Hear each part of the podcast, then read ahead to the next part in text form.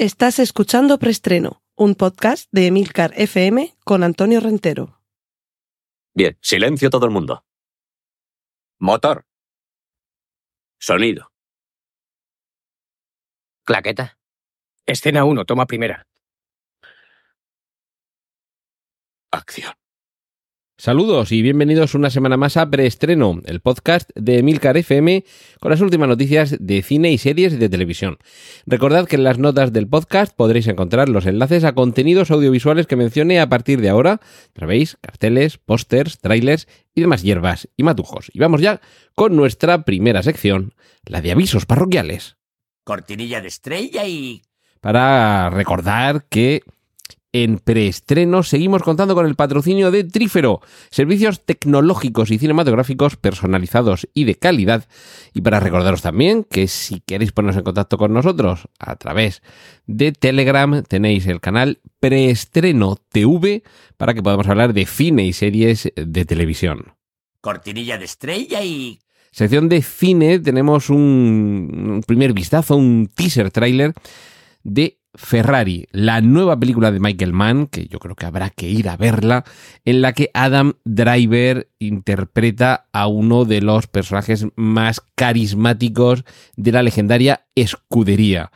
El cartel, el diseño, las fotos, todo tiene una pinta fabulosa y yo creo que el tándem Michael Mann detrás de la cámara y Adam Driver delante es para no perdérselo.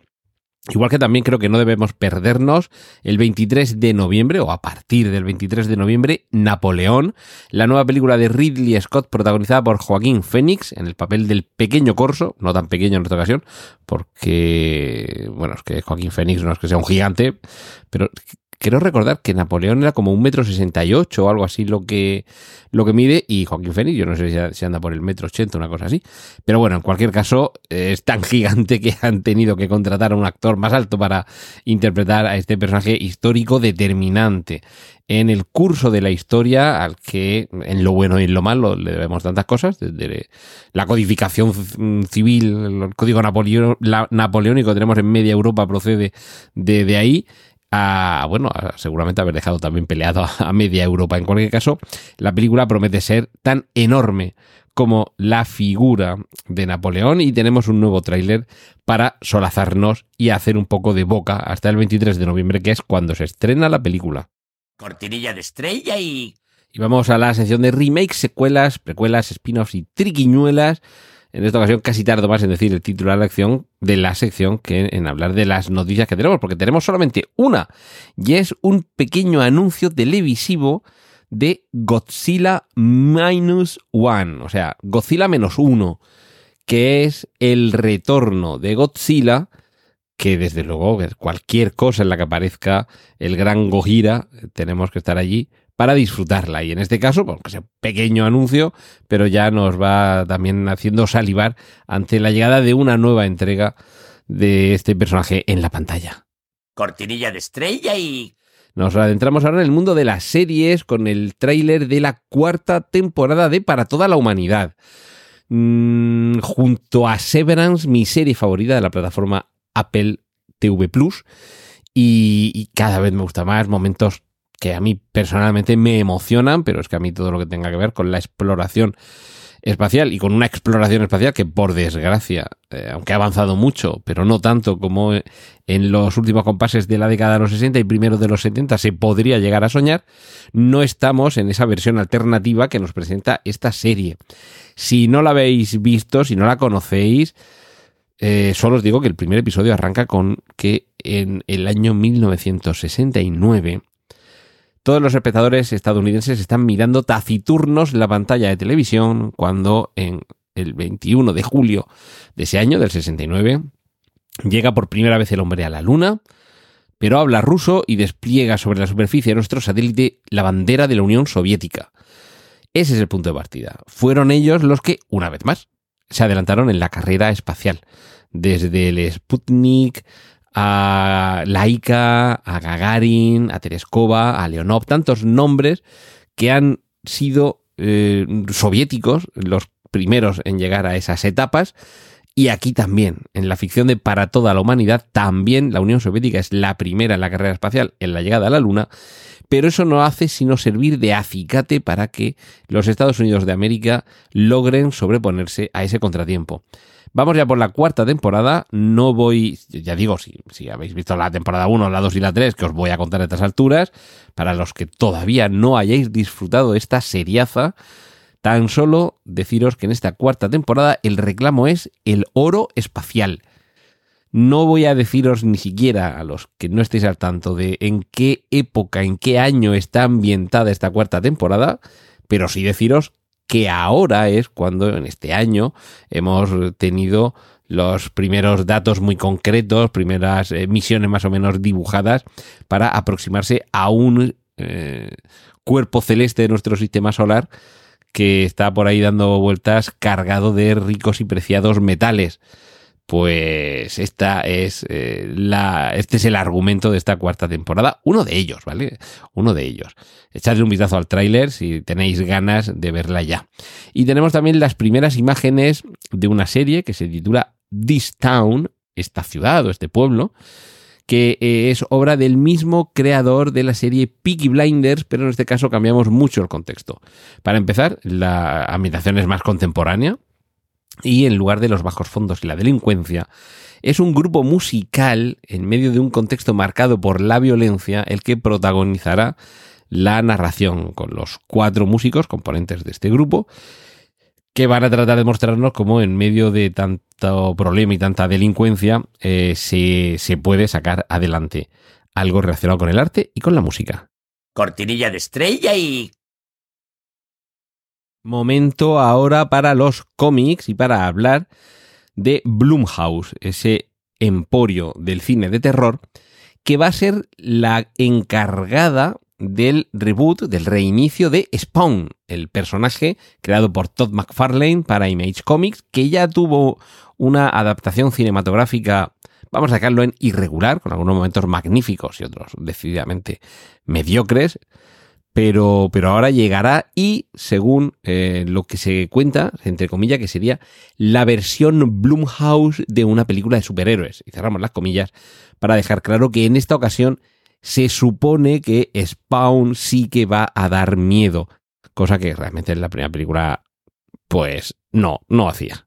Cortinilla de estrella y... Y hablando de miedo, una de las películas adaptaciones, porque vamos ahora con la sección de adaptaciones, de una obra literaria que yo creo que todos deberían leer, El fantasma de Canterville, en su momento, ya digo, una de las adaptaciones cinematográficas, a mí me daba un poco de miedito. Pero un poco de miedito, a ver, que haya en un castillo un fantasma siempre da un poco de miedo. Pero sobre todo porque soñaba, no que se aparecía un fantasma, sino soñaba con qué significaría ser un fantasma atrapado en un castillo del que no puedes salir durante una eternidad, o por lo menos durante siglos. Y yo solo soñaba no en un castillo, sino en las torres de la iglesia de Santo Domingo, de aquí de la capital murciana, porque yo vivía enfrente, al final de la, de la calle de Correos. Y, yo soñaba, imagínate, me imagino que mezclándolo un poco también a lo mejor con el jorobado de Notre Dame o algo así, que vivir ahí atrapado sin poder salir, sin que el tiempo pase, y que encima se burlen de ti, que es lo que le pasa al fantasma de Canterville, ¿no?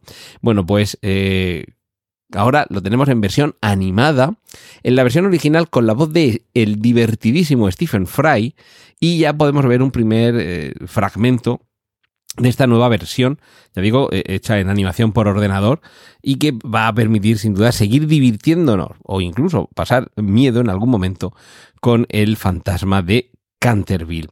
Y en cuanto a adaptaciones peculiares, eh, hemos visto adaptaciones de juegos de tablero, de juegos de ordenador, de muñecas, de muñequitos de acción, de robots. Pues eh, también hay adaptaciones de máquinas y de, de máquinas recreativas como el Tetris. y ahora tenemos también una serie limitada con tres entregas que se va a estrenar en la plataforma AMC sobre BlackBerry. Ya sabéis, conocemos por el dispositivo, aunque luego la empresa terminó también denominándose así. Inicialmente la, empresa se llamaba RIM, R-I-M, por las siglas de Research in Motion, investigación en movimiento.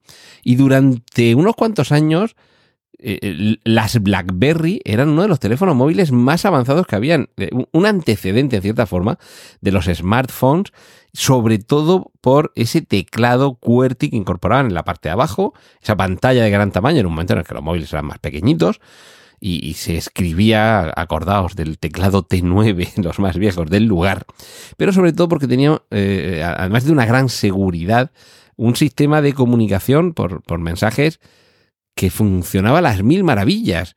Eh, lo que ahora utilizaremos como el WhatsApp, era realmente una mezcla entre correo electrónico y mensajería instantánea, pero es que funcionaba fenomenal y esta empresa canadiense tuvo su cresta de la ola y por supuesto las olas ya sabéis que empiezan a, crearse, suben y en algún momento se rompen y devienen espuma. Pues esto le pasaba a BlackBerry y ahora tenemos una serie limitada de tres eh, capítulos que nos cuenta la historia para algunos, entre los que me encuentro, apasionante, para otros espero que interesante. Como también espero que sea interesante para algunos Paddington en Perú, una nueva entrega cinematográfica del famoso osito que llegará a los cines el 17 de enero. No, no, no, no, no salgáis corriendo. No es el 17 de enero de 2024, no, es el 17 de enero de 2025. O sea que largo me lo fiáis y eso sí, esperemos que cuando llegue el momento y se estrene la película, los fans o fanses del personaje tengan, eh, vean satisfechas sus expectativas. Y terminamos eh, comentando el tráiler de La Sociedad de la Nieve. Lo meto aquí en adaptaciones porque más que un remake vuelve a ser una adaptación del libro que escribió uno de los supervivientes de este horroroso accidente que tuvo lugar a principios de los años 70 en la cordillera de los Andes con un avión en el que viajaba un, eh, un equipo de, de rugby, si no recuerdo mal, que se estrelló, eh, se estrelló el avión en mitad de la nieve, eh, se habían perdido de su ruta original y por eso era muy complicado que alguien les encontrase, porque les estarían buscando en un sitio muy alejado de donde se habían estrellado. Y ya hubo una película, Viven, a finales de los años 90. Y ahora es Juan Antonio Bayona quien vuelve a contarnos esa historia. A mí lo que me intriga es qué es lo que va a aportar de nuevo, que no dudo que tenga algo que aportar. Bayona es un gran director, pero sí que es verdad que habrá que ver en una historia, digamos, tan constreñida por los hechos reales y realmente también narrada, eh, tan espacio bien narrada en el Viven, que muchos eh, vimos en los cines a finales de los 90. Eh, bueno, yo creo que hay interés en ver cómo habrá enfocado Bayona el volver a contarnos esta misma historia. En cualquier caso, el tráiler tiene una pinta fabulosa y yo creo que eh, a pesar de lo duro de la historia, que me imagino que estaréis al corriente, que tras estrellarse y no poder ser salvados y no tener nada cerca de lo que alimentarse, tuvieron que recurrir al canibalismo y a comer los cadáveres de sus amigos y compañeros fallecidos en el accidente. Esa es la durísima historia de, la sociedad de la nieve en la nueva película de Bayona. Cortinilla de estrella y... Y terminamos por esta semana. Muchísimas gracias por haber estado ahí. La semana que viene regresamos aquí en Emilcar FM desde vuestro preestreno y recibir un saludo de Antonio Rentero. ¡Y corten! Gracias por escuchar preestreno. Puedes contactar con nosotros en emilcar.fm barra preestreno donde encontrarás nuestros anteriores episodios. Genial, la positiva.